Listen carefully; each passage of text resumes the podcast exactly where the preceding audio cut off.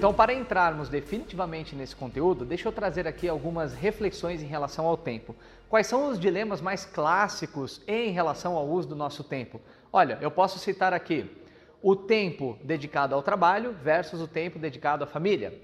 Tempo de lazer versus tempo de trabalho também. Eu posso colocar tempo dedicado a treino versus tempo dedicado ao descanso. Eu posso colocar também outro clássico, tempo dedicado aos amigos versus tempo dedicado à família. Então eu tenho certeza que com qualquer um desses você já sai pensando, hum, tem um desses daí que com certeza me toca e é onde eu preciso desenvolver mais equilíbrio. Mas o fato é que nós falaremos então sobre como estarmos mais conscientes do nosso tempo para poder é, promover qualquer mudança, tá? Seguinte, número um é a dedicação. E olha que interessante, quando nós dedicamos tempo a alguém, alguma coisa, uma tarefa, o fato é que nós dedicamos também a nossa atenção. Aonde a nossa atenção está, é onde o nosso tempo está dedicado. Tudo bem com isso?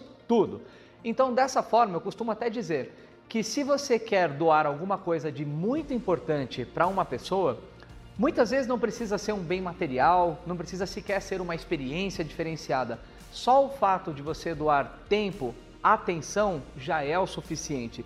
Mesmo quando vamos fazer doações beneficentes. Aqui no ramo das artes marciais, Algumas vezes nós já nos apresentamos e dedicamos o nosso tempo para pessoas que não tinham atenção por vezes aí dos seus familiares, enfim.